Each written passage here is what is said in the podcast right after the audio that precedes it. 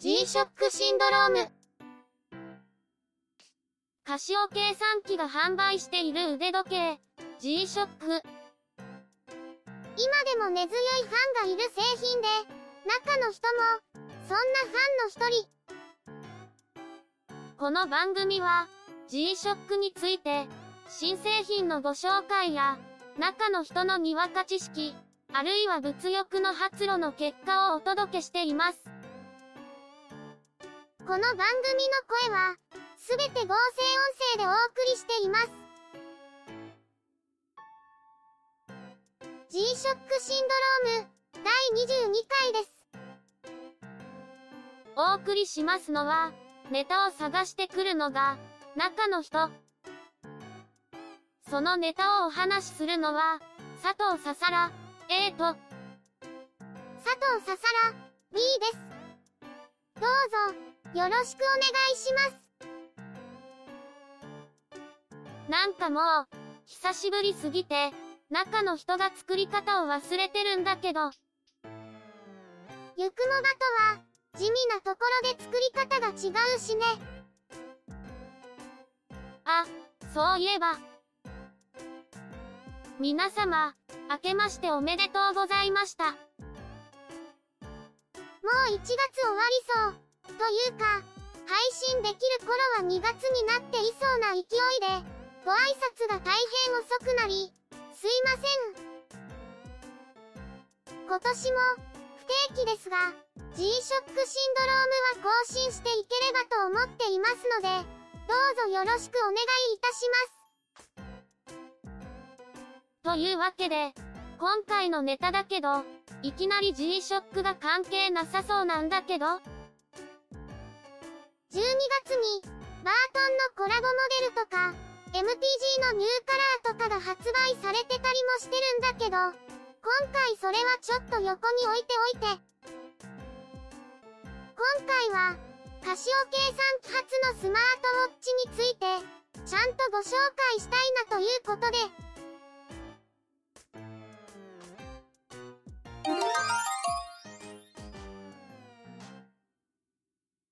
カシオ計算機は、1月6日、Android Wear を搭載するスマートウォッチ、スマートアウトドアウォッチ、WSD F10 を発表しました。日本国内では、3月下旬発売予定、価格は7万円とのことです。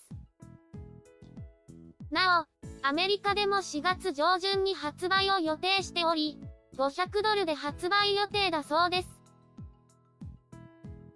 スマートアウトドアウォッチという名称の通り、アウトドアアクティビティでの利用をターゲットとしたスマートウォッチです。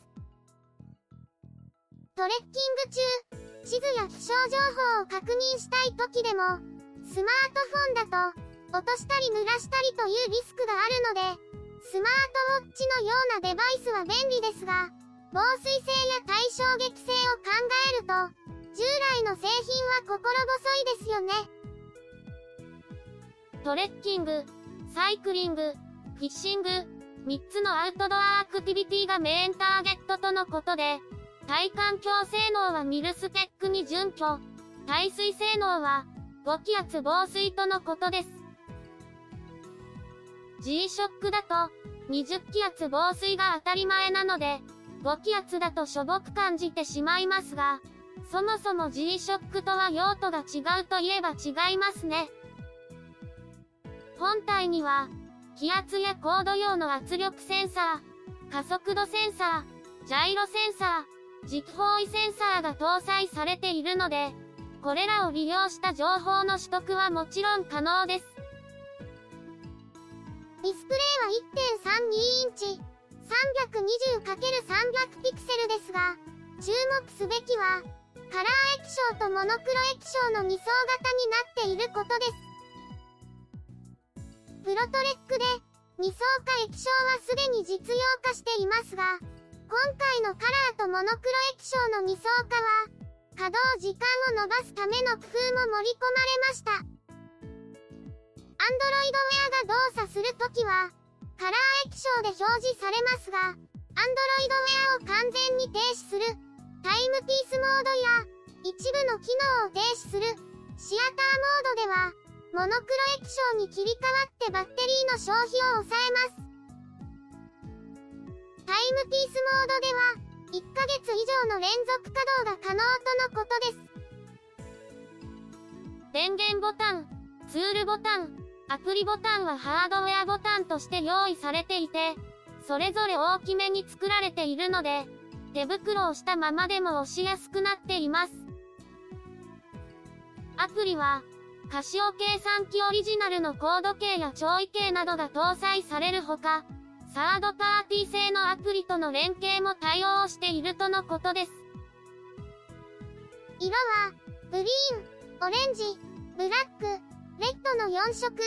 グリーンは、どちらかというとカーキっぽい色合いですね。いずれも、メタリックっぽい色合いです。バンドはウレタンバンドで、つく棒と小穴は1つ、G-SHOCK の一部モデルにはある、2つにはなりませんでした。まだ、実物を見ることができないから、カタログスペックとか、ニュースサイトからの情報でしか、詳細を見る方法がないんだけど、とりあえず、判明してるのはこんな感じだね。防水性能については、G-SHOCK を見慣れていると、20気圧防水じゃないから、数値的には頼りないかもしれないけど、他のスマートウォッチは IPX 規格に準拠する程度で、あまり水圧をかけることができない生活防水程度のものが多いし、スマートアウトドアウォッチは、5気圧防水なので、多少の水圧には耐えられるという、いかにもカシオらしい設計だね。裏蓋は単造バッグで、表面はヘアライン加工がされているという、腕時計としてのこだわりもちゃんと貫かれてるし、充電用の端子が、本体の側面についてるけど、結構ごついよね。アップルウォッチとか、背面に充電端子を持っているものも多いけど、腕時計としての使い勝手を考慮して、あえてそれを避けてるみたいだね。非接触充電は、磁気センサーを搭載する関係で、搭載を見送ってるんだって。非接触充電って、次回コイルを搭載しなきゃいけないから、そんなもん使うと、地磁気センサーが狂うしね。とはいえ、あの充電コネクターは、印象を正直に言うと、ちょっとダサいけど。まあ、そこはある意味で、カシオらしさってことで。スマートウォッチとはいえ、G-SHOCK、プロトレック、オシアナスをはじめ、カシオの腕時計開発のノウハウが、これでも買って詰め込まれてるね。スマートウォッチの平均的な価格より、かなり高額なのが非常に気になるんだけど、その金額も、多機能腕時計として考えたら、実は安いのかも。まあ、MTG、G10 シリーズとか、プロトレックのマナスルを買うと思えば、半分ちょいで買えるんで。プロトレックなら、コンビネーションラインと大体同じくらいの価格帯だけど、G-SHOCK って、5万円台と8万円以上の間が、実はあまりないんだよね。確かに、強いて言うなら、フロッグマンくらいだよね。そう考えると、最近 G-SHOCK より、プロトレックを選ぶ人が多いのも、わからないではないような。とは言っても、現場作業系の仕事をしてる人には、今でも G-SHOCK は大人気だけど、中の人の仕事でも、作業メンバーで腕時計をしてる人は、G-SHOCK の人が多いもんね。何年使っても壊れない、ってのは、本当に変え難い価値観なんだよね。あまりにも壊れなさすぎて、買い替えないんじゃねえの？と、中の人は言われたことがあるんだけど、さすがに否定できなかったって。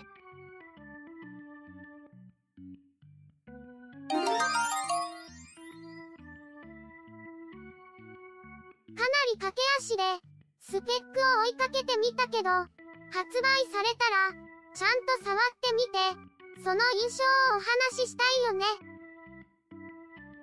ということは、春まで更新しないの確定だね。いや、さすがにそれはどうかと思うけど。G-SHOCK についても、ちゃんと何か話題を探して、更新していかなきゃいけないんだよ。最近、中の人も新しく買ってないからね。ネタがないんだね。新しく買わないと、ネタが続かないってのが、一番良くないんだけど。